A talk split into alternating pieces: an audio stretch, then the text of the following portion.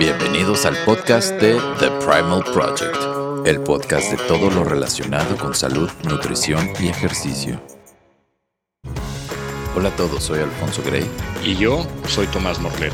Y en este episodio platicaremos con Fernando Navarro, jugador profesional de fútbol soccer del Deportivo Toluca, y nos platicará sobre su estilo de vida y qué hace para mejorar su salud.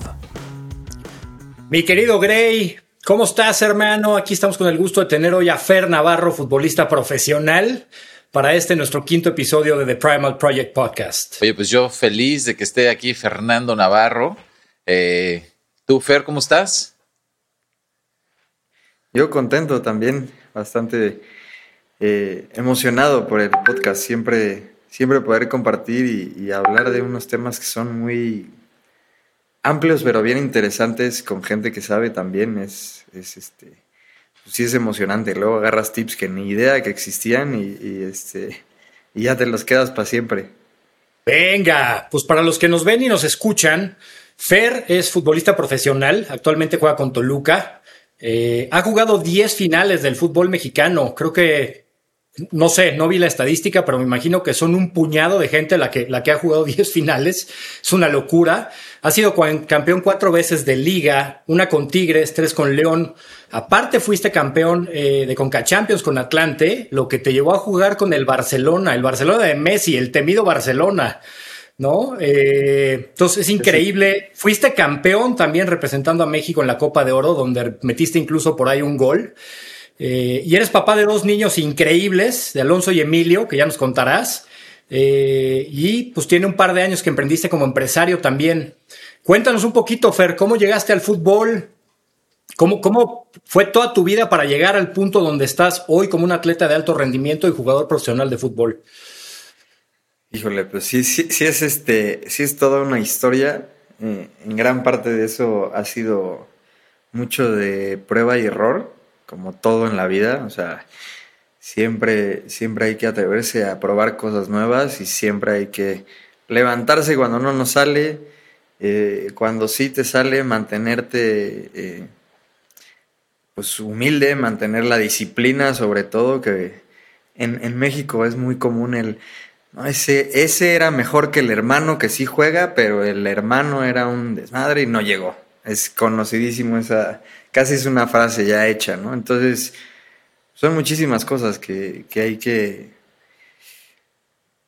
que hay que seguir que hay que, ir, que hay que ir implementando poco a poco, porque es un hecho que, que no sabemos nada de, ni siquiera de nuestro cuerpo hasta una edad bastante avanzada y creo que eso es un tema muy eh, interesante que, que, creo que hoy por eso estoy aquí con ustedes, porque sí, independientemente que sea alto el rendimiento, creo que hay muchas cosas que, que mucha gente sí se puede eh, de alguna manera llevar de aquí como para, para una vida no de alto rendimiento, pero pero que sí pueden ser muy buenos tips y, yo encantado de, compartirlos, de compartir la, experiencia, mis pruebas, mis errores, lo que me ha ido bien, lo que me ha ido mal, porque al final de cuentas, no solo en, el fútbol, creo que la vida es prueba y error. Oye, Fer, yo no tengo el gusto de conocerte, eh, pero hace unos días y nos reunimos los tres virtualmente y eh, fíjate que a mí me dio muchísimo me emocionó mucho haber platicado contigo y conocer un poquito más de ti, porque yo no hubiera esperado eh, que tuviéramos estas eh, similitudes. Eh, ahorita lo vamos a platicar más a fondo, pero bueno, lo que has pasado creo que em, puede resonar con muchas personas que no necesariamente tienen que ser atletas de alto rendimiento. Entonces, por eso me dio mucha emoción poder tenerte aquí para que puedas transmitir eso, porque también aplica para muchos de nosotros que no somos este, tan, tan, tan profesionales como tú. Eh, pero bueno, diciendo eso, me gustaría que nos platicaras un poquito, Fer, porque como tú lo dices, disciplina es importante. Eh, eh, que, llegaste al fútbol con ciertos sacrificios. Entonces, a mí me gustaría mucho que nos puedas decir qué es lo que haces para que tu eh, performance en la cancha sea, sea, sea buena, sea óptima? ¿Y cómo se podría traducir a las personas que no somos atletas de alto rendimiento? ¿no? O sea, que la gente se pueda, eh, se pueda, eh, eh, se pueda sentir identificada con lo que estás diciendo. pero a ver, cuéntanos un poquito, Fer. a mí me, me, llama mucho la atención ese tema. Claro que sí, mi Grace. Sí, al final de cuentas, yo vengo a compartirles mi experiencia, pero al mismo tiempo también siempre, desde siempre y más ahora, he estado como muy abierto a escuchar también tips de gente que, o sea, hoy ustedes me están aquí para compartir mi experiencia, pero yo también me quiero llevar algo de acá de, tips, de cosas este, que me pudieran servir a mí para, ya sea para, para el performance de atleta de alto rendimiento e incluso mi, mi vida diaria, ¿no? Aquí con Tom, que es el que se rifa todo eso y está probando todo lo que, todo lo que nos encontramos en Instagram y ese tipo de cosas que, que muchas pues, son muy buenas, realmente que no las, no las sabemos y justamente por ahí va eh, lo que a mí me gustaría compartir tomando en cuenta eso, ¿no? ¿Cómo se puede identificar a alguien que no es atleta de, alto rendimiento? Creo que hay dos cosas fundamentales. Eh, si quieres hacer como un cambio eh, en tu vida, en tu forma de ejercitarte, en tu forma incluso de ver la vida, de mental, para mí han sido, y lo he aprendido durante el tiempo, no es, no es algo que alguien llegó a enseñarme, o sea, como que es algo mío que, que yo he podido sacar como de contexto, es, la primera sería conocerte, porque no tienes idea de la cantidad de cosas que pueden influir en tu cuerpo eh, y en tu mente que, que vienen de afuera o que vienen incluso de dentro, como les platiqué este, el día que, que, hicimos la primera reunión, este, yo no tenía idea hasta que sale, me hago los estudios generales de siempre y bueno, resulta que, que tengo una pequeña este, resistencia a la insulina. Para los que no saben, básicamente es que eh, en mi caso la insulina tarda un poco en salir del cuerpo, entonces mis, los carbohidratos que yo consumo también tardan un poco más de lo normal en entrar a los músculos y en hacer todo el... Digo, primero se hacen glucosa y después ya pasan al, cuerpo y la insulina justamente es la, eh, la sustancia que hace que todo esto, esta glucosa entre al músculo y pues el músculo creo que ya todos sabemos que funciona en gran parte con esto, ¿no? Entonces, es a lo que yo vengo o me acabo de enterar ahora. A lo mejor no lo tenía porque sí es algo que puede ser espontáneo, pero hoy eh, me dicen, no, es simplemente tomar eh, metformina, se llama, y es lo más común. Hay mucha gente que, que lo toma y simplemente es una ayuda a la insulina para que haga mejor su trabajo, ¿no? Entonces, teóricamente esto me tiene que ayudar a, hacer, a que mi performance sea mucho mejor, ¿no? Me voy a recuperar más rápido, todo lo que coma también eh, me va a entrar mucho más rápido al músculo, va a responder mejor mi cuerpo, entonces a lo mejor no va a ser algo muy este, eh, notorio, digamos, no va, ahorita corro normalmente 10 kilómetros por partido, no es que ahora voy a correr 15, pero son pequeñas cositas que, que van sumando, ¿no? La hidratación es súper importante y muchísimas cosas más, ¿no? Entonces yo creo que una de esas ramas o de las dos cosas que yo digo es conócete a ti mismo, si te tienes que hacer análisis, si, si tienes que preguntarle a tus papás de, de, cosas hereditarias y si te tienes que acercar con gente profesional que sepa qué, qué puedes hacer tú, empezar como en un general para después ir descubriendo cosas que a lo mejor, porque siempre está, ¿no? Es que llevo dieta de no sé cuánto y no bajo de peso y estoy en un ejercicio tal. Puede ser que tu cuerpo no esté reaccionando bien a lo que estás comiendo, por ejemplo, o, puede ser que tengas alguna otra condición que no te permite bajar de peso y tú le echas la culpa a la dieta y a lo mejor la dieta está bien hecha, pero te la dio un nutriólogo por, este, por internet o la viste tú, la bajaste y no te va a hacer el mismo efecto que otras personas, ¿no? Entonces yo diría que una es esa y la otra, por supuesto, pues es tu, tus metas. ¿Qué, qué, qué meta quieres si te vas a meter a este ejercicio? Si vas a leer X este libro que es para entrenar no sé qué lo que sea que vayas a hacer, que le pongas una meta para que esas, sea, ese sea siempre tu, tu enfoque, ¿no? Porque luego también hago esto, pero ya me aburrí, entonces hago otra cosa y ya no me sirvió para lo que quería en la primera, entonces ya cambié. Y, y eso también lleva un poco de, de, disciplina, pero yo creo que esas dos cosas este, serían fundamentales para poder eh, llegar al, a la meta que te pongas primero, pero conociéndote a ti mismo, no creyendo que yo voy a hacer lo mismo que Tomás, porque lo vi en su Instagram y se veía muy fácil, y a la mejor es algo que a mí no me sirve. Entonces, sí es conocerte, sí es algo creo que es muy, muy importante porque el cuerpo humano tiene infinidad de factores que te pueden ayudar y o perjudicar. Venga, voy a, voy a parafrasear un poquito todo lo que dijiste para entender un poquito. Cuando hablamos de disciplina, asumo que lo que decías es que la constancia te lleva mucho más adelante que la, ¿no? que la motivación. Entonces, todo lo que hagas, a veces no nos gusta, imagino que es tu caso, ¿no? De pronto pararte a entrenar y dices, ah, hoy no quería, ¿no? Pero bueno, es un sacrificio que tienes que hacer una constancia para llegar a donde estás.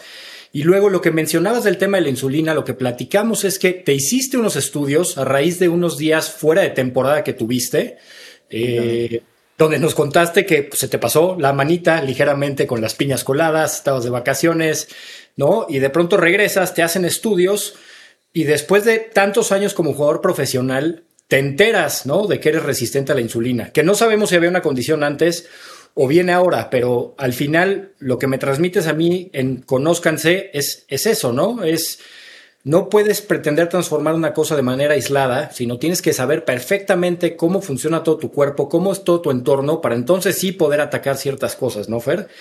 Entonces, sí, correcto.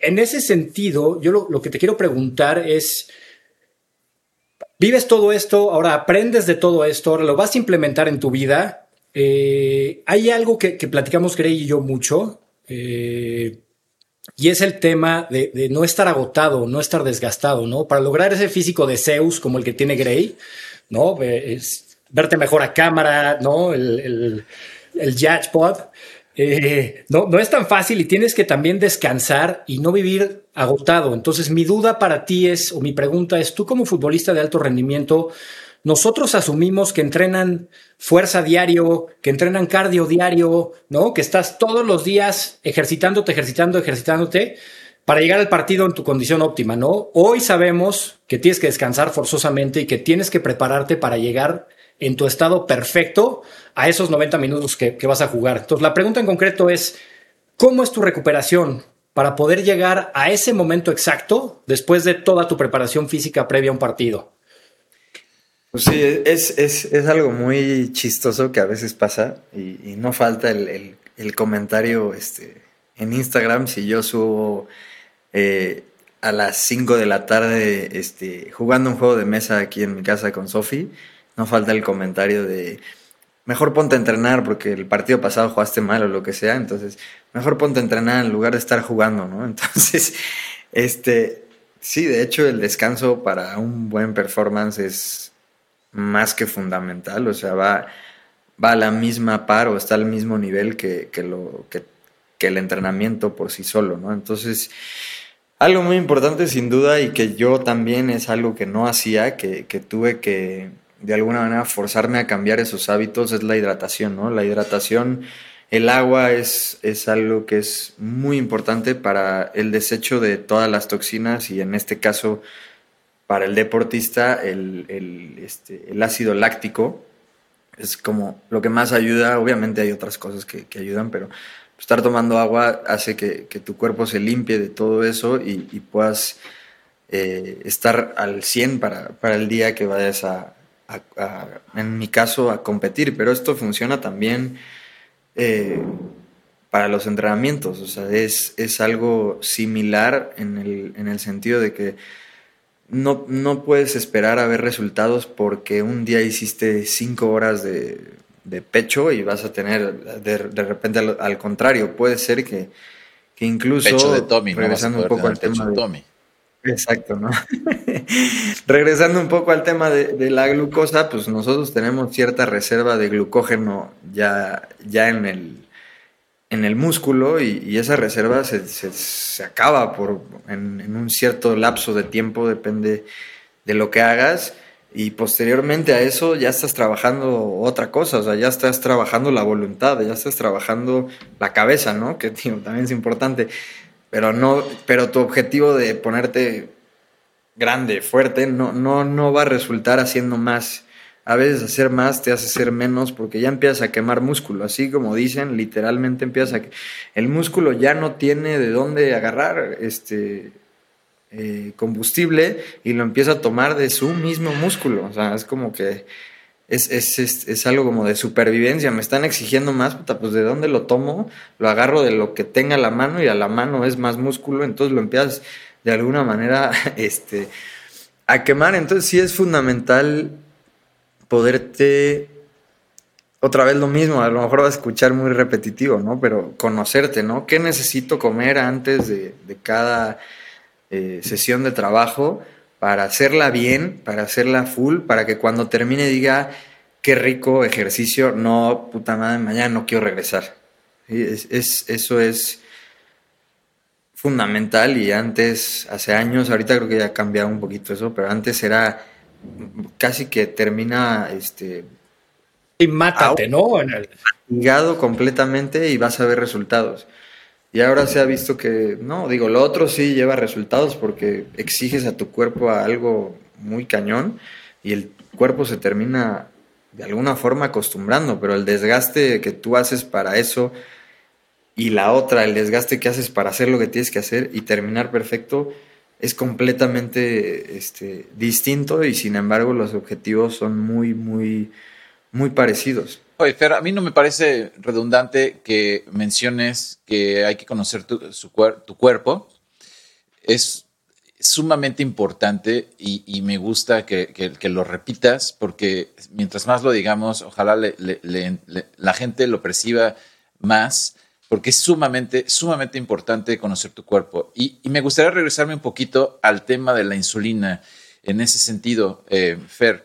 Mencionamos que como, atleta de alto rendimiento, pues obviamente tienes que entrenar muchísimo. Tienes un desgaste del cuerpo eh, que no tenemos todos nosotros. Este, no todos podemos tomar leche bronca. Está burlando de mi leche, perdón, se está burlando de mi leche. También. Tomando leche bronca. Este, Hablamos de hidratación, hermano. Perdón, Miguel, perdón. En fin, eh, ahora, el descanso es sumamente importante, ¿no? Y conocer tu cuerpo es bien importante porque tú debes de saber qué tanto debes yo hablando de una persona eh, que va al gimnasio, porque nuestro público es un, es, un es público, población en general, ¿no? Que muchos de ellos quieren ser más saludables, muchos de ellos quieren tener un mejor cuerpo, muchos de ellos quieren empezar a hacer ejercicio. Entonces, una recomendación es que no se maten haciendo ejercicio porque sí necesitan descansar, ¿no? Ahora me quiero regresar tantito al, al tema de la insulina, porque es un tema... Que además lo terminan a veces odiando, ¿no? O sea, yo, yo, he visto mucha gente que a lo mejor está pasada de peso y va y lo mata el coach y dice, no mames, no quiero bajar de peso ya, estoy bien contento. Sí. y el tema de la insulina lo quiero, lo quiero retomar porque eh, me parece que es un tema que todos debemos conocer. Es impactante que una persona como tú, Fer, que haces muchísimo ejercicio, o sea, cualquiera, cualquiera creería que la resistencia a la insulina solamente eh, aparece con personas que tienen obesidad. ¿No? E, es lo que podemos relacionar, o personas que ya son, diabéticas. Bueno, es un precursor, es un, es un eh, eh, escalón antes a desarrollar diabetes tipo 2. Pero la insulina la, la tiene el 50% de la población, la resistencia a la insulina es el 50% de la población y es sumamente importante atenderlo porque de ahí se derivan muchas enfermedades crónico-degenerativas como el, el cánceres, como el, hígado graso, este, eh, se me fueron ahorita varios. Del páncreas, me imagino que también debe haber algo porque pues es el que lo produce, ¿no? Y, finalmente llegas al, a, diabetes tipo 2, pero bueno, pero todo eso desarrolla otros tipos de enfermedades que no necesariamente son de, de diabetes, ¿no? Entonces, la importancia de que todos tengamos acceso a, un doctor, a un médico donde nos guíe, que, sepamos, que nos, que nos hagamos los análisis eh, necesarios para saber cómo estamos, porque hay mucha gente, y yo he tenido muchos clientes que hacen mucho ejercicio y no bajan de peso. Bueno, pero ¿qué pasa? Están revisando sus niveles de insulina y están sumamente altos. Están por el 12, en fin, y hacen las cosas que deben hacer, comen bien, hacen ejercicio, que es una de las primeras cosas que deben de hacer para revertir la resistencia a la insulina, pero quiero que nos platiques, en tu caso, ¿qué fue lo que hiciste o qué crees que, uno, qué crees que detonó esto, esta condición en ti? Dos, ¿qué cambios hiciste para mejorar esto o para revertir esto? Revertirlo, exacto. Pues justamente es como en, el caso o en el tiempo en el que yo estoy es muy eh, este, a tiempo, entonces no, no hay, creo que la palabra que, buscaremos, o en este caso eh, eh, que no usar es revertir, justamente es prevenir, ¿no? Que sí se puede, y bueno, en mi caso fue porque pues, nos hacen análisis cada seis meses antes de cada torneo, nos hacen análisis generales, pero la verdad es que la gente normal se lo puede hacer cada año y, ni siquiera es algo que, o sea, es un, o sea, es algo económicamente también muy eh, accesible, que te puede abrir y te puede dar la llave para corregir muchísimas, pues muchísimas cosas, como bien dices, ¿no? Porque de ahí vienen eh, muchísimas muchísimas otras eh, enfermedades y cosas que se pueden generar a partir de eso, ¿no? Pero normalmente el cuerpo avisa de alguna o de otra forma y tenemos que escucharlo también, eso es súper importante. Se escucha como un. De, los cuates estos que hagas todo mental y Buda y lo que sea, este, que también sirve muchísimo, estoy totalmente de acuerdo. Exacto. Pero lo que voy es que sí, sí tenemos que escuchar el cuerpo. Yo me pasó un par de veces que no entendía por qué era y tenía un dolor acá abajo del lado derecho atrás. Y yo decía, qué raro, o sea, dormí mal, es muscular o hasta ya, no sé, decía, pues como dolor de acá en el hígado, pero pues no, no, ni no estoy crudo, no nada, o sea, cosas así. Y terminó siendo que eran esos momentos, o fueron esos momentos últimamente, en el que me, me, excedía en carbohidratos y mi páncreas estaba a full tratando de sacar la insulina suficiente para, para poder transportar todos estos, este, toda esta glucosa a los músculos. Y yo jurando que era algo muscular o alguna otra cosa extraña. Y, ya después que me ha llegado el análisis y sale esto, digo, no, ese dolor era de eso. O sea, me dijeron, le pregunté al, al, doctor, le digo, ¿dónde, está el páncreas? Me dice, no, justamente acá, acá, acá. le digo, no, tenía unos dolores que yo sentía súper profundos, como no tan superficiales, no en músculo.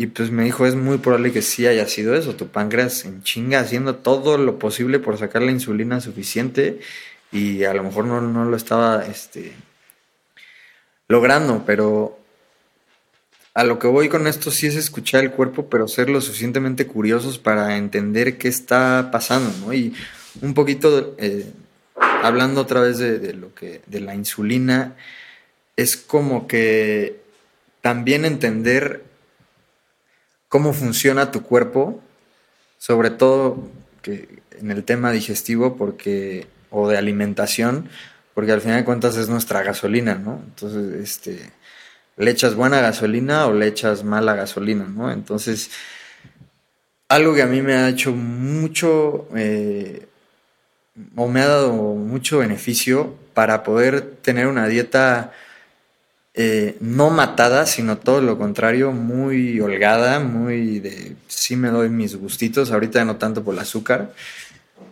pero algo que me ha hecho, me ha ayudado mucho con la dieta, que luego también es lo que escucho, ¿no? Es que la dieta, ¿no? Tengo que comer a fuerza esto y esto y no me gusta. Y... Yo entendí cómo funciona el cuerpo y la digestión y en qué momento comer qué cosa, ¿no? Entonces, yo no dejé de comer waffles, por ejemplo, que me encantan, pero sé que me los tengo que comer antes de entrenar, porque es lo que me va a dar energía para el entrenamiento con su dosis pequeña de de proteína y de, y de bueno, de, alguna grasa, ¿no? Aguacate o huevo con, con aguacate, lo que sea, ¿no? Pero ese tipo de cosas, de entender en qué momento comer qué cosa, ahora yo quiero bajar de peso, pues no puedo comerme el waffle en la noche antes de dormir porque esa cosa se va a convertir en grasa completamente. Y yo no llevo una dieta así estricta, pero sí sé en qué momento comer qué cosa, ¿no? Termina el entrenamiento, sé que tengo que comer algo de proteína y algo de carbohidrato, lo que sea, no importa, porque es el momento que la voy a utilizar. Cuando estoy descansando, pues después de un partido, que tengo un, día de descanso, sé que tengo que aumentar la cantidad de proteína para que se recuperen mis músculos sin dejar el carbohidrato, porque pues sí necesito volver a, elevar la cantidad de glucógeno en mis músculos para el siguiente entrenamiento. Y que suena como, como muy difícil, pero realmente no está tan difícil de entender y a mí me sirvió muchísimo eso para poder llevar una dieta sin tanta restricción, muy holgada, que sí me ha funcionado porque sí, sí me siento mejor. Cuando era un chavito terminaba fundido, no tenía idea de qué comer en la noche, este, de repente decía, ah, pues no sé qué comer y me echaba un cereal y no era lo que necesitaba.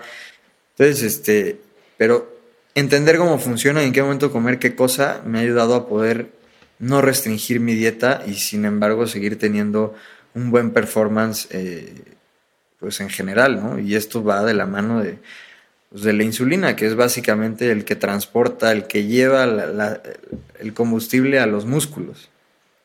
Oye, a ver, yo me quiero ir un poquito más para atrás, ¿no? para todos los que nos escuchan, que a lo mejor es la primera vez que oyen la palabra insulina, este glucógeno. Fer, tú que hoy estás muy empapado por, por ese proceso que viviste, donde entiendo que incluso te prescribieron metformina, ¿no? Que, es justo un medicamento para ayudarte a hacer esa regulación. Eh, Gray, te quería preguntar, ¿tú también tomas metformina? ¿No? Ah, es que tiene unas propiedades de antienvejecimiento y del podcast pasado a este hermano, no es que te hiciste Dorian Gray, rejuveneciste como cuatro o cinco años. Creí que venía del consejo de fe. Estuviste desde el principio del episodio pensando en este chiste, ¿verdad? Estaba esperando en qué momento sacarlo, hermano mío. Pero te ves como un niño de 32 años. No, ya es que ya las canas, las canas ya, ya, pegan. Retomándolo y nada más poniendo en contexto, ojo, esa metformina, sí, en efecto, tiene unos, se está descubriendo que tiene unos efectos anti-envejecimiento. De hecho, por ahí un doctor, el doctor David Sinclair, tiene un librazo que se llama Lifespan. A quien le interese ese tema, búsquelo por ahí, es muy bueno. Pero realmente es un medicamento que está hecho para el tema de la resistencia a la insulina. Y a Fer, en este caso en particular, se lo prescribieron. Entonces, no se automediquen, ¿no? Punto número uno, vayan a su doctor, entiendan qué está pasando. Y para irme al contexto, igual tú, Miguel, corrígeme si me equivoco, por favor. Lo que nos pasa a los de a pie, ¿no? A los que no somos atletas de alto rendimiento, bueno, nos pasa a todos, pero para que se identifiquen con los que vivimos una vida normal. Yo tomo, o sea, tengo mi desayuno, tengo mi comida. no toma leche bronca, en un podcast. Ya sabes que soy un poco extremista, pero bueno. este, al momento de tú comer algo, viene un pico de glucosa. Eh, y entonces lo que hace tu páncreas es liberar insulina justo como para contrarrestar ese pico de glucosa. Que hay muchas estrategias más para hacerlo, como caminar 10, 15 minutos después de cada comida, donde se ven gráficas brutales. Entonces, lo, que le quiero transmitir a la gente, que es la primera vez que lo escucha, eso nos pasa absolutamente a todos. Viene ese pico de glucosa, de la insulina, ¿no? Que viene como para contrarrestarlo, que era lo que decía Fer, que en su caso no alcanzaba.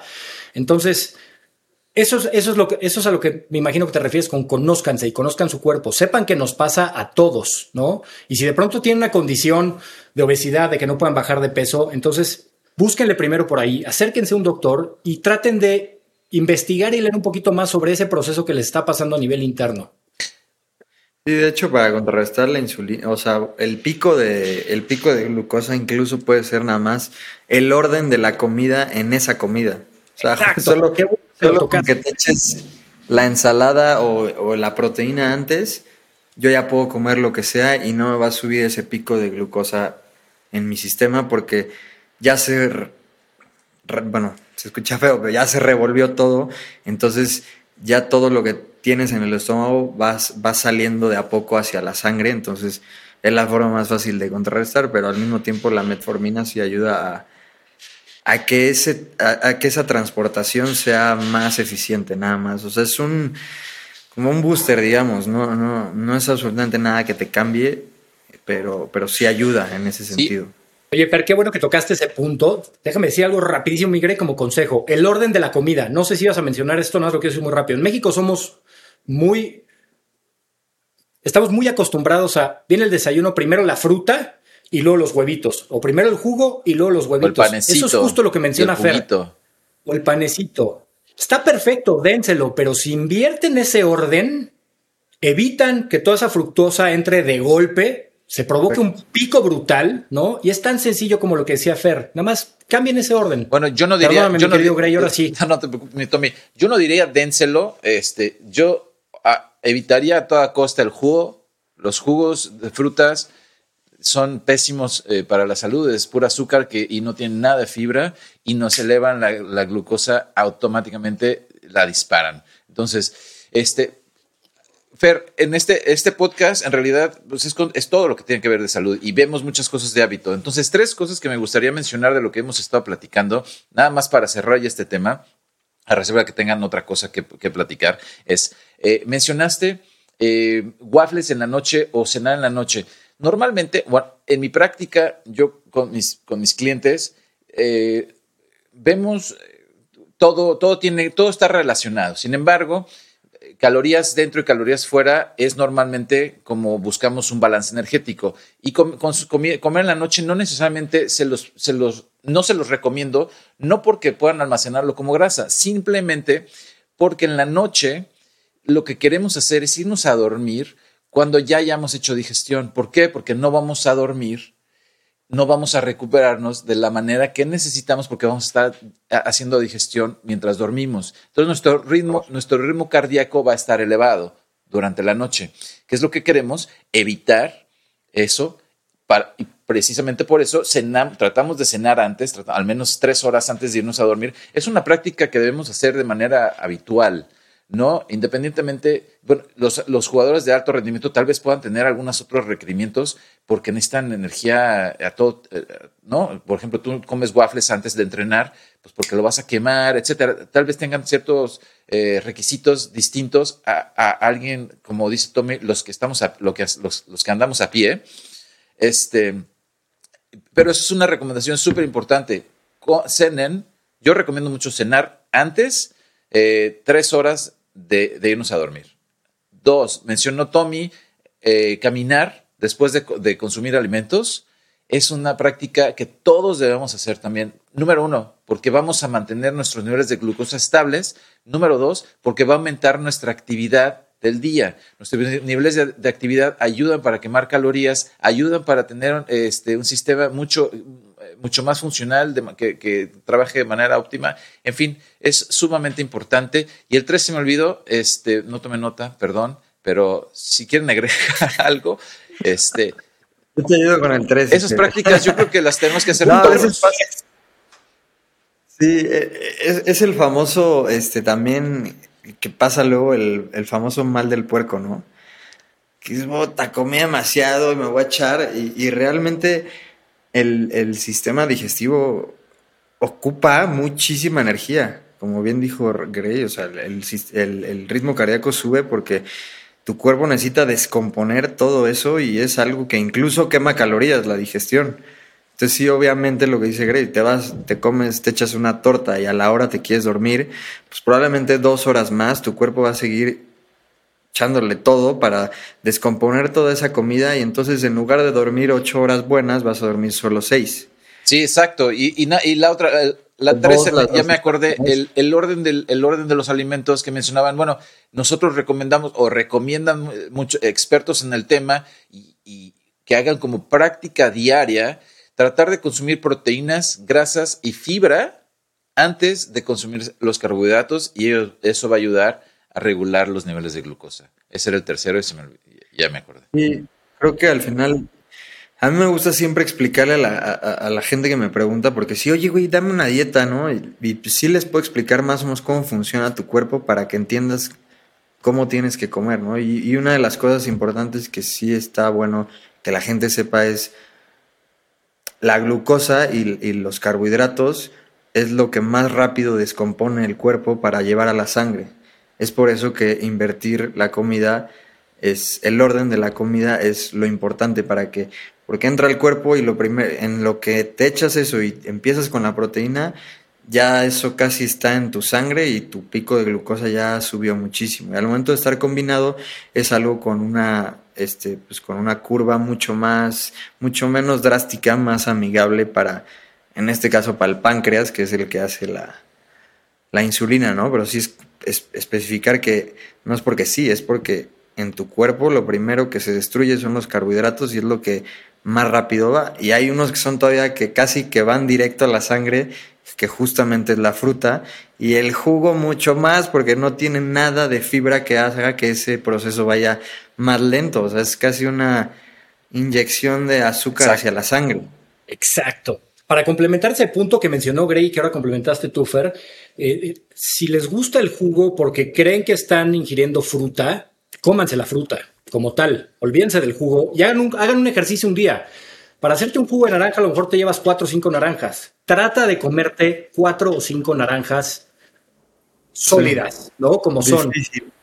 Te va a costar mucho trabajo. Entonces, ahora imagínate porque están líquidas, la cantidad de fructosa que le estás metiendo a tu cuerpo es una bestialidad. Entonces, no es que estemos en contra, sí de los jugos, no de las frutas. Correcto. Correcto. No, porque tiene muchas otras propiedades, ¿no? Ahorita estamos hablando de glucosa, pero la cantidad de vitaminas y todo lo que tiene una fruta pues, son también muy, muy importantes, que al mismo tiempo se quedan cuando les quitas la fibra. Sí es. Exacto. Mi Tommy, vas tú. Oye, Fer, yo te, quería... ¿Voy yo? Venga. Ya nos autorizó Zeus, mi querido Fer, voy yo. Zeus, Zeus Grey. Hay un punto que te quería preguntar que a mí me dejó impactado. Eh, cuando viene la pandemia, te da COVID y de pronto empieza a ver en tus redes y, en chats que tenemos en común, de pronto subes una foto que Zeus Grey se queda corto al lado del físico que desarrollaste durante ese tiempo, cabrón. bueno, después vamos a subir esa foto, vamos a hacer un story, un reel, para que vean la condición en la que estaba Fer en ese momento. Le dio COVID, estuvo encerrado, estuvo entrenando en su casa y wow, wow, wow, el físico que alcanzaste en ese momento, que nos compartiste. Ha sido el mejor momento de cómo me veo físicamente de toda mi carrera futbolística. ¿Qué cambió, Fer? ¿Qué hiciste? ¿Qué, ¿Qué, nos puedes compartir de ahí que la gente que nos escucha diga, ah, caray, ¿no? Un futbolista profesional que entrenó en su casa, hizo esto y tuvo el mejor físico de su vida y su mejor rendimiento después de eso. ¿Qué hiciste? Sí, justamente es por lo que empecé en un inicio, ¿no? ¿Cuál era mi objetivo? Hoy, hoy mi, cuando estoy en temporada, mi objetivo es el performance, no cómo me veo. Que obviamente va un poco pues, de la mano porque pues, tienes que tener un buen físico para tener un buen performance en un partido. Pero ahí en ese momento que no tenía un buen un, un objetivo como performance, que no tenía realmente una competencia, pues dije, ok, tengo aquí, voy a estar encerrado como todos lo estuvimos, este, ¿cómo puedo o qué voy a ponerme un objetivo de ahora sí, ponerme como siempre he querido estar, pero que la competencia no me deja porque no puedo evitar eh, los carbohidratos, porque los tengo que estar comiendo para poder recuperar músculo y poder entrenar al otro día, ¿no? O sea, yo podría ahorita no cenar arroz y a lo mejor me, me empezaría a marcar mucho más, pero entonces me empezaría a comer músculo porque al otro día mi músculo no tiene la suficiente energía que yo necesito, ¿no? Entonces, ahí es cuando hablo que cuál es tu objetivo. Y en ese momento mi objetivo cambió, cambió en ese sentido. Entonces, eh, la dieta, muy chistoso, la, la, dieta era básicamente la misma que llevaba. Nada más que en la noche, digo, yo sí soy alguien que es como muy estricto o, que me puedo poner algunas restricciones durante un tiempo y no me pesa, ¿no? Entonces, en ese momento dije, ok, para entrenar, contraté a, un amigo que, me daba mis rutinas, le dije, güey, me quiero marcar, este, si se puede subir un poco más de músculo, está bien, pero el objetivo principal es marcarme. Entonces, esta persona me mandó por internet, bueno, por una aplicación, los ejercicios que tenía que hacer, que literalmente eran y quieres di su nombre, ¿eh? Gray no se pone celoso, Gray tiene mucha Y literal, en 40, 50 minutos ya he terminado de, entrenar. Este, y ahí sí ah, me gustaría hacer un paréntesis, porque hay mucha gente que cree que el cardio es para bajar de peso. Y el cardio sí te va a hacer bajar de peso si corres demasiado tiempo. Y qué flojera correr demasiado tiempo. O sea, tienes que correr muchísimo o nadar. Bueno, el nado es un poco más... Eh, va, va mejor para quemar calorías porque es mucho más complicado, pero el cardio más bien de lo que yo he entendido, y corríjanme igual si estoy mal, porque esto es algo que yo pregunto y me lo quedo, ¿no? Pero el cardio es más bien como un ejercicio para el corazón. Y, y sí, para el músculo y lo que sea, pero la forma mejor de quemar calorías es poder hacer que tu corazón suba y baje, no que sea algo sostenido. Y eso haciendo que está muy de moda esto de hacer ejercicios con burpees y todo este tipo de cosas, a mí me las ponía y en 40 minutos 50 estaba listo. No fue una friega. Comía mis carbohidratos antes, comía mis carbohidratos después junto con algo de, proteína. Y lo único que cambié fue que en la noche me echaba mi ensalada de atún con aguacate. Y era lo que hacía. Ya en la noche no consumí carbohidratos porque ya los había recuperado después del entrenamiento, porque era un entrenamiento corto de 40, 50 minutos. En la comida le metía un poquito más y ya en la cena no. Y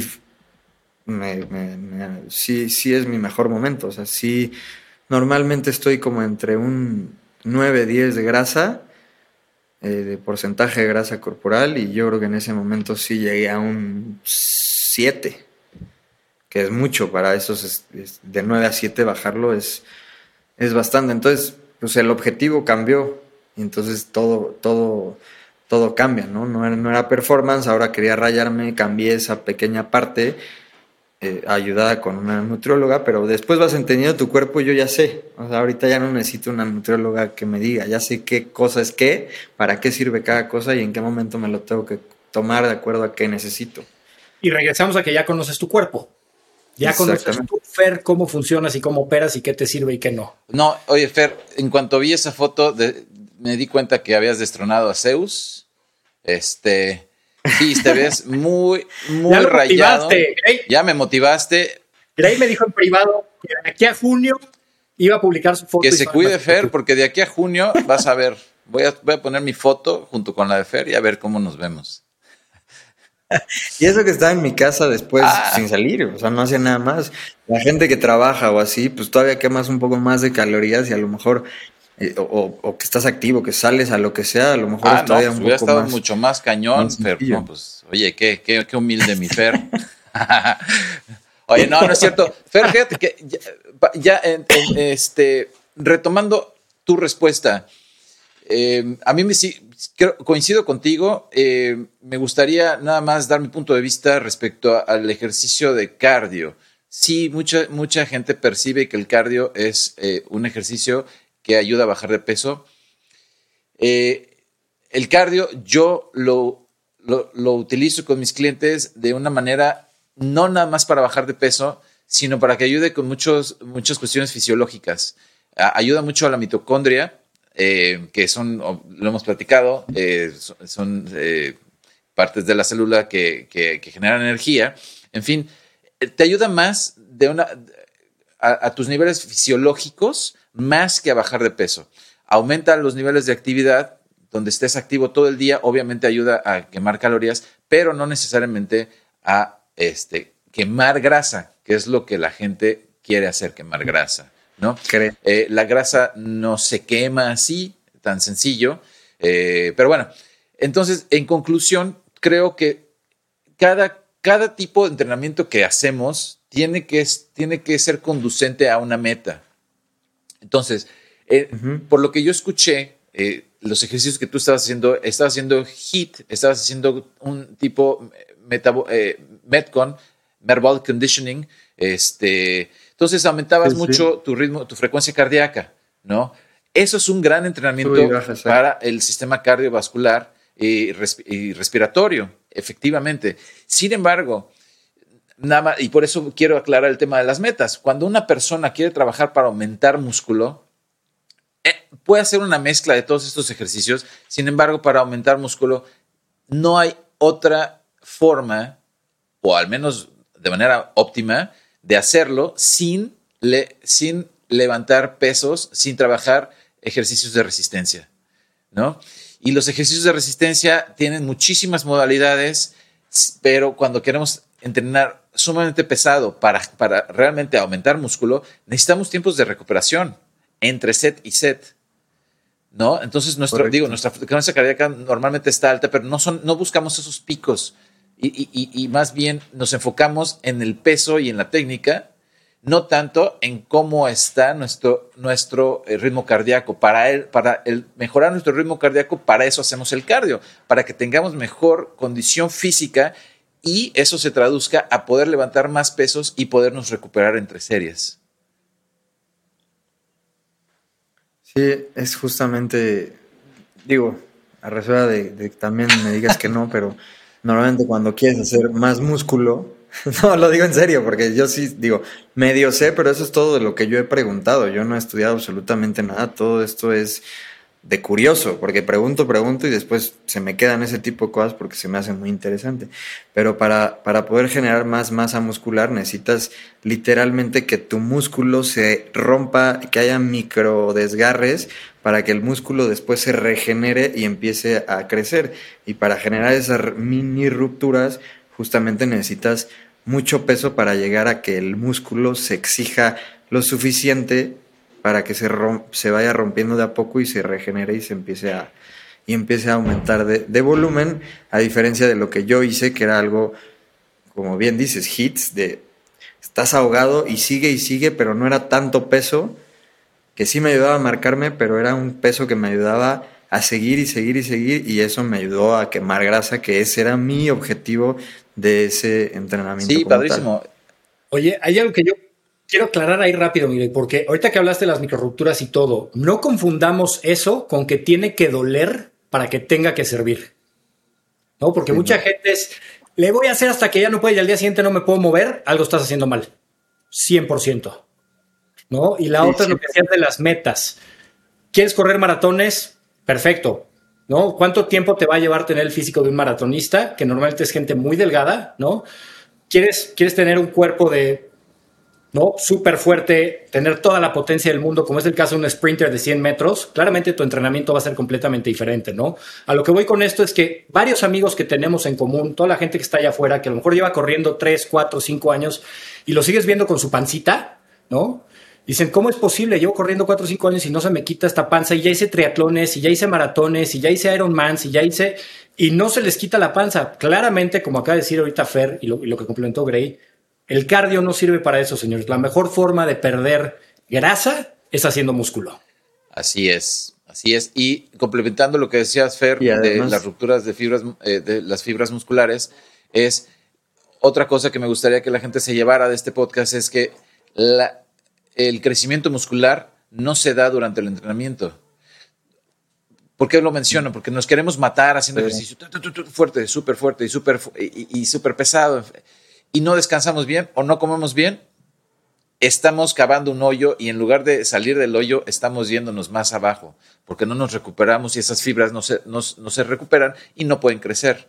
Entonces, para eso sí tenemos que, yo, yo sí creo que no, no debe de doler como dice Tommy, pero sí tenemos que tener un cierto nivel de fatiga muscular, ¿no? O sea, sí tiene, en algún, tiene que doler, pero no tiene que lastimarte. Sí, sí, sí podemos e, entender esa diferencia, ¿no? O sea, no te vas a, lastimar o a lesionar, eh, no tiene que ser una lesión, pero sí tienes que tener una, una fatiga muscular y comer bien, dormir bien, recuperarte, porque el mejor entrenamiento es del cual te puedas recuperar.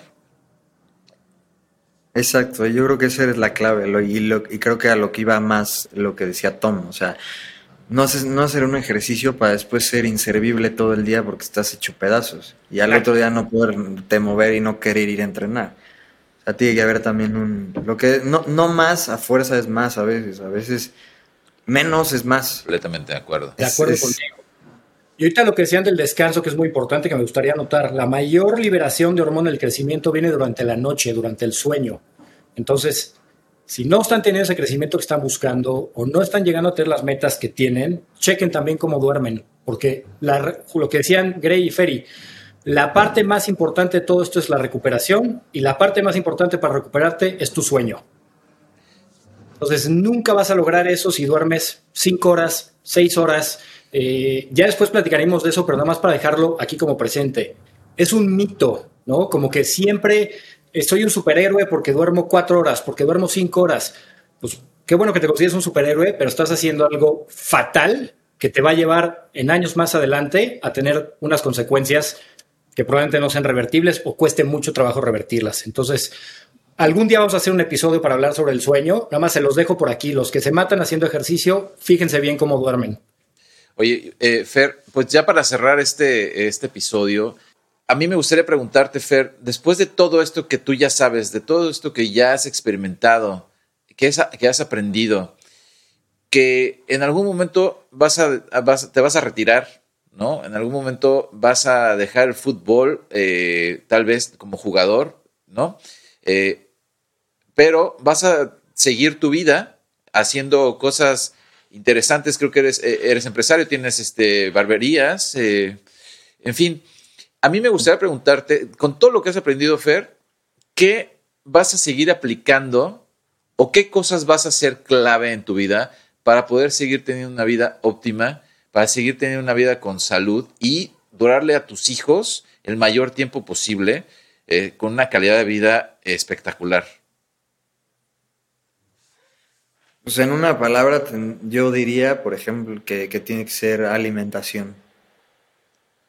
Pero no, no, no me refiero a que me voy a matar siempre, o sea, no, no voy a estar comiendo ensaladitas todos los días, sino cómo entendí cómo funciona el sistema digestivo. Eso para mí es algo que... Porque después se te hace automático, o sea, ya hasta lo sabes, ¿no? Te sientes cansado y dices, bueno, hoy necesito un poco más de de proteína y de carbohidratos, aunque sea de noche, pues le voy a meter un poquito porque necesito recuperarte. Me siento de alguna manera este, fatigado, cansado, eh, y, es la clave. O sea, si, te alejas poquito y, ves cómo funciona todo el mundo alrededor, este, lo más importante, incluso para las cosas, es cómo... Eh, la forma en que o de dónde saca la, energía, sea lo que sea. O sea, un coche, la gasolina, si le pones la mala o si le metes agua o, otra cosa, ya no funciona igual. Si tu tele tienes intermitencia en tu electricidad, se va a joder en algún momento. Y es, o sea, suena medio loco, medio raro, pero al fin de cuentas es lo que necesitas para funcionar, cómo lo necesitas, en qué momento y en qué cantidades. O sea, creo que la alimentación es algo que debería de ser una, este, una materia en la escuela. O sea, no creo que haya algo más importante que, la alimentación para... Porque de ahí viene todo lo demás, ¿no? De ahí viene, pues sí, literalmente todo lo demás, cómo funcionas con, con alimentación, con aire y con agua. O sea, es lo más primitivo de alguna forma. Oye, Fer, yo te quiero comentar un punto, me voy a salir completamente del guion para dejarte después a ti, mi querido Gray, que le hagas la pregunta que le dejó Gina Rangel, nuestra invitada pasada. Conozco perfecto a tu papá. Es un señor que tiene setenta y tantos años, que sigue esquiando, que va diario al gimnasio, que tiene una disciplina brutal. Y quiero imaginarme, o estoy suponiendo, que todo eso te lo transmitió a ti desde que eras un chavo, que veías la constancia y la disciplina de tu papá. Entonces, mi pregunta en particular es, ¿qué consejo le das a los papás o a las mamás que nos escuchan? Tú tienes, eres papá de dos, de dos este, niños, de Alonso y Emilio, ¿no? Ajá. Ahorita este, traigo... bueno, vean el partido de Fer y ahora que meta gol. Exacto, ahora que meta gol. Nos dedica. Eres papá de dos niñas hermosas, yo soy de tres. Entonces, lo que te quiero preguntar es, ¿qué consejo le das que tú aprendiste de tu papá, que ahora tú le quieres transmitir a tus hijos para que cambien sus hábitos, para que tengan más energía, para que puedan jugar con ellos, para que no se sientan agotados y sobre todo que se vuelvan un ejemplo para sus hijos. Sí, justamente, son hábitos. O sea, la palabra clave son hábitos, ¿no? O sea, normalmente a mí me da mucho pesar a veces ver este, niños de 8, 10 años y que están muy gorditos, o sea, exageradamente gorditos, y que lo ves en la plaza intentando correr al pobre y, pues no puede, ¿no? O después a lo mejor a los 20 dice, no, pues ya no voy a poner las pilas y resulta que tiene la espalda hecha pedazos y no puede, no puede hacer el, ejercicio que quiere porque lo jodió sin querer, obviamente nadie lo hace a propósito, ningún papá, pero sí tener un poco más de conciencia de lo que le puede provocar a tus hijos tus propios hábitos. Ya si tú no los vas a hacer, pues por lo menos tratar de que, de que tu hijo, tus hijos tengan hábitos mucho más este, saludables que tú, aunque es difícil porque los niños siempre siguen tu, tu ejemplo, ¿no? Pero yo, en el caso específico de, de Alonso, que es el grande, tiene cuatro años apenas, yo jamás en la vida le he dicho que tiene que ser futbolista, ni se lo voy a decir. Jamás en la vida le he dicho tienes que jugar fútbol, jamás le he dicho tienes que hacer algo. Yo siempre trato de darle que entienda más o menos que tiene que hacer deporte porque es algo bueno para él, que tiene que comer bien también porque es algo bueno para él, para que crezca, para que se sienta bien, para que no se enferme tanto. Y sin embargo él me ve y sabe y sabe que juego fútbol, eh, obviamente, y sabe que tengo que entrenar diario. Entonces él ya pide entrenar más porque ve la disciplina de su papá de que de repente estoy hablando con él y le digo, oye, hijo, ya te tengo que colgar porque tengo que ir a entrenar o ya, ya te tengo que colgar porque ya es tarde y me tengo que dormir. Entonces ellos, sin que yo le diga nada, él va agarrando cositas, hábitos, dice, ok, si mi papá me está colgando porque necesita descansar, pues yo también tengo que descansar. Y si está entrenando diario, pues yo también quiero este, entrenar diario, sin que yo le diga nada, ¿eh? te lo juro que yo soy el primero que, dije, que digo que haga lo que quiera. Pero sí van tomando a fuerza hábitos que tú, que tú haces. Y obviamente que me da gusto porque no se lo estoy, no lo estoy obligando, lo está haciendo por gusto, porque ve un buen ejemplo para él de que estoy bien, que que puedo jugar con ellos, porque es otra cosa. Les encanta ir a una madre león que se llama Jumper Fly, que son puros, este, son puros tumblings y este, y estás corriendo como loco todo el tiempo y literalmente nadie se mete, no hay un papá ahí adentro. De hecho, mi, mi, mi, papá y yo somos los que nos metemos y terminamos jugando con todos los niños que están allá adentro. Y obviamente los niños, pues felices cada vez que voy quieren ir ahí, es una chinga para mí porque pues vengo cansado de los partidos, pero es lo que quieren y, yo puedo. Y mi papá también feliz de que 72 años y está ahí brincando con ellos y ves papás de 45 o 50 que no pueden porque se van a chingar las rodillas. pero sí es algo que mi papá en ese sentido también, ¿eh? No me obligó a nada nunca. Me obligó a ser disciplinado, a que le decía no quiero entrenar, me decía no, ahora te chingas porque sí, sí, sí. la fuerza es un compromiso que tú adquiriste, que tú quisiste, ahora cuando termine la temporada si ya no quieres, pues ya no. Pero un día que diga yo no quiero ir y nunca me dejó. Pero todo lo demás de hábitos de comer y así fue más bien como que los vas absorbiendo este, inconscientemente. Oye, Fer, pues a mí me encantó lo que dijiste, este, sobre todo porque comparto esto, los tres tenemos hijos creo que los tres alineamos en muchas cosas, no nada más en, tener, en tener hijos, pero creo que estamos eh, muy pendientes de cómo, cómo comemos, de estar saludables, de darle un buen ejemplo a nuestros hijos. Este, en fin, la verdad es que me encantó lo que dijiste. Eh, dijiste algo muy importante, hábitos, la creación de hábitos. Yo creo que es la palabra clave porque eh, la motivación se pierde. La motivación no, yo no entreno motivado todo el tiempo porque eh, para entrenar motivado es lo más fácil del mundo. Cuando estás motivado es, lo, es sencillísimo entrenar. Lo difícil es hacerlo cuando no estás motivado. Pero si no tienes un hábito, no lo vas a hacer. Entonces, cuando tienes el hábito de entrenar, lo vas a hacer. Es mucho más fácil que, que, lo hagas, ¿no? Entonces... Y sientes la diferencia, ¿no? O sea, cuando no haces ejercicio en el día te sientes ahuevadísimo es puta, sí, sí necesito hacer algo. Sudar tantito, estirar y, y, como que te activa. Lo que dijiste antes, que creo que sí es muy importante, lo del cardio, es como, como que hacerle un reset a tu cuerpo todo el tiempo, ¿no? Limpiarlo de todo, que, que todo fluya, que todo se mueva por dentro, que, que todo, sí, que, que todos los organismos, es como estar limpiando tuberías todo el tiempo. Correcto, sí, mi Fer.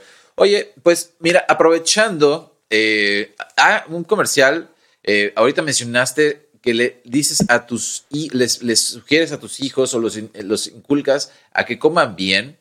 Eh, para los que nos están escuchando y no hayan escuchado el, episodio anterior, tuvimos una plática con Gina Rangel, Healthy Mom, este, y, hablamos de eso, hablamos de cómo ella ayuda, eh, las, las, estrategias que utiliza para, para poderle dar eh, alimentación saludable a sus hijos Está padrísimo todo el contenido que ella, ella este, promueve en su canal de Instagram. Lo vamos a poner en, las notas de este episodio. Y si no lo escucharon, escúchenlo. Pero hablando de Gina, mi querido Fer, dime. ah, pues venga, ese te va a ayudar muchísimo, seguro. Ahora. pasó, papá? Sí, de repente es difícil encontrar cosas saludables así, este, tiene muy buen contenido Gina y seguramente te va a ayudar para que este para que puedas este, ser exitoso en que tus hijos coman como, tú quisieras, ¿no? De manera más saludable. Pero hablando de Gina, eh, Gina te dejó una pregunta y este que nos gustaría que respondas. Esta es una tradición del podcast eh, donde el, invitado anterior eh, te deja, le deja una pregunta al invitado actual y tú después de esto le vas a dejar una pregunta al que siga, ¿ok? Entonces Gina te dejó la siguiente pregunta. ¿Qué tan conectado estás con tu alimentación y con la naturaleza? ¿Qué tan conectado te sientes hoy con tu alimentación y con la naturaleza? Con mi alimentación no voy a decir que es 100% porque siempre me gusta dejar, cuando me preguntan, ¿puedes mejorar? ¿O crees que se puede mejorar? Yo creo que siempre se puede mejorar. Entonces voy a dejar como un 99 con mi alimentación, porque siempre se pueden escuchar nuevas cosas, siempre puedes este, escuchar nuevas estrategias, tomar nuevos tips, tomar lo que sea, como justamente de Gina. Este, y la otra parte sí diría que estoy muy lejos y creo que sí es algo que digo, por lo menos entreno diario en, la naturaleza y, y, sí es algo que... Al menos ves verde diario. Sí, e, exacto, pero sí, sí voy a decir que uno de mis... de las cosas que no pueden faltar en mi semana, que me conviene verlo así, pero creo que es, es parte de, de mi entrenamiento de alguna forma, es jugar golf una vez a la semana necesito, me, siento muy bien de ir a jugar golf y en gran parte de eso es obviamente porque vas con, eh, con amigos y es un, vas, pues, de alguna manera es un deporte en el que vas compitiendo y lo que sea, y alguien que, le gusta competir como a mí, pues sí me gusta cualquier cosa que me haga competir. Este, pero sin duda es algo que te desconecta completamente de todo lo que puedas tener bueno y malo pero te, como que estás contigo. Independientemente que vas con más gente, yo ir a jugar al golf, regreso con cero estrés, regreso con, con, yo creo que con mis niveles de dopamina bastante altos porque realmente me, te desconecta completamente y sin duda algo que hace que pase eso pues es la, las vistas que tienes, estás este, todo el tiempo compartiendo esa parte con, con la naturaleza, entonces sí, sí creo que es importante porque ya estamos adentro de la casa, adentro de nuestra oficina, adentro de lugares que no, no, creo que nosotros somos parte de la naturaleza, entonces creo que sí tendríamos que estar conectados con, con esa parte, creo que es algo que podría mejorar, pero, pero creo que de alguna manera sí lo hago y sí, sí encuentro beneficios, sobre todo mentales. Qué bueno. Venga. Oye, Oye, Fer, ¿eh? Sí. Oye, rápido. Ahora así lo vamos a poner cuando hagamos este, un post. Ahora que vayas a seguir a Gina para que te ayude con la alimentación de tus hijos, si quieres estar más en contacto con la naturaleza, yo te recomiendo una cuenta de Instagram también de alguien que está bien conectado con la naturaleza que se llama Tomás Morlet. Síguelo y te vas, vas. Bueno, pues, este, pues entonces hazle caso nada más Sí se lo recomiendo. Entonces nomás hazle caso. es, medio hippie. Aguas porque es medio hippie, pero... No, pero... Sí, Sofi me dijo el otro día, Sofi me dijo, oye, tu primo ya está volando, o sea, ya está loco cuando te estás echando el, hígado raw así, sí dije, estás loco ya. Ya sabes que me gustan los extremos. Un beso a Sofi, un beso enorme a Sofi que nos Oye, que no se nos olvide entonces. Oye, Fer, ¿qué pregunta nos dejas tú? Pues este. no a, nosotros, al siguiente invitado, de lo que quieras, de lo que se te ocurra.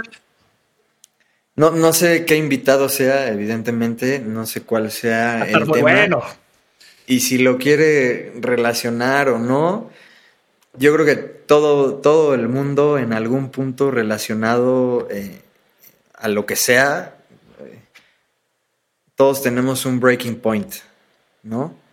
Entonces yo creo que mi pregunta sería, ¿cuál fue tu breaking point? O sea, ¿en qué momento dijiste voy a cambiar esto o voy a cambiar lo otro? no sé si, por ejemplo, a Gina le preguntaría, ¿en qué momento dijiste este, voy a empezar a hacer esto? ¿no? Puede ser que su hijo tenía algún problema, por decirte algo, o un primo o el hijo de un primo y no podía comer saludable y dijo, ah, pues es mi idea, ¿no? ¿Cuál sería tu breaking point para hoy estar donde estás? Buenísima pregunta, ¿eh? Venga. Me encantó. Tommy, algo que... Sí, es que es bien interesante porque yo creo que mucho, mucho de los negocios, podcasts, cosas exitosas vienen de un punto de quiebre. O sea, llega un momento que tengo que cambiar ya. O sea, ya, ya esto no puede seguir así o me pasó algo y necesito cambiar. Y a partir de ahí esa persona y, o lo que sea empieza para arriba, para arriba, para arriba y cambia totalmente todo. Y además empieza a contagiar gente que está a su alrededor. Como tú, mi querido Tomás. Antes no movió un dedo. y ahora mira, nunca es tarde, señores, nunca es tarde. Los pero yo creo que es, pero es bien, es bien chistoso. O sea, yo creo que la gente se identifica más o o puede entender mejor, o tú más bien puedes entender mejor a la demás gente porque estuviste en los dos lados, ¿no? Luego hay gente que fue sana toda su vida o lo que sea y, no puede entender a la, gente que a lo mejor todavía no, no empieza su vida fit o su vida lo que sea. Y alguien que estuvo de un lado y ahora está en el otro extremo otra vez, es mucho más fácil poder dar consejos y entender la gente por lo que está pasando. Por eso es que yo creo que el breaking point es bien importante porque te hace te hace ser exitoso porque estuviste en los dos lados. Increíble. Yo sabes que me voy a quedar con la tarea que nos dejó Gina la vez pasada y justo, y te invito, mi querido Zeus, a que hagas lo mismo. Vamos a hacer un post, una story diciendo cuál fue nuestro breaking point, invitando a todos los que nos escuchan a que nos lo compartan ahí. ¿no? Es padrísimo entender y aprender de eso y como bien dijiste, Fer, ¿no? Siempre hay algo que cuando llegas a un punto donde rompiste con algo, ¡pum!, de ahí te catapultas hacia otro lado. Así es. Hasta para motivar. Así es, pues ojalá este podcast le motive a todos los que lo escuchen, que ese es nuestro objetivo. Esos eh, son los deseos que tenemos porque todos pasamos por algo que nos hizo cambiar. Eh, en mi caso, ya lo hemos platicado. Fer, hoy nos los platicaste. Eh, Tommy, muchas veces. Este, señores, me encantó el podcast. Fer, mil gracias por tu tiempo. Eh, aprendimos muchísimo. Yo creo que la gente se va a llevar mucho, mucho, eh, mucha información de valor y ojalá que lo apliquen porque lo que queremos es que todos puedan ser más saludables y que vivan una vida más feliz. No, muchas gracias. Lo que sea que apliquen, que lo hagan un hábito, ya para que se quede para siempre. Per, qué gusto tenerte y ojalá la próxima vez, si es que te volvemos a tener por aquí, celebremos que no tienes cuatro títulos de campeón, sino cinco. Mucha suerte en tu partido. Fue un gusto escucharte. Migré adorado. Además de que verte es un placer visual, qué gusto compartir esto contigo, hermano. Ya debería ser el podcast, el podcast sin playera, ¿no? No, espérate. Fíjate, vamos a proponerlo. Yo, creo que tendríamos más rating. Necesito unos meses para ponerme como Fer en esa foto, señores. Entonces, Fer, agárrate, porque en junio, porque por ahí de junio debo de estar este, más o menos cerca, siguiente los, los pasos. Vamos a ver. Va a quedar grabado. Venga, abrazo fuerte a los Señores, un abrazo, cuídense. Gracias.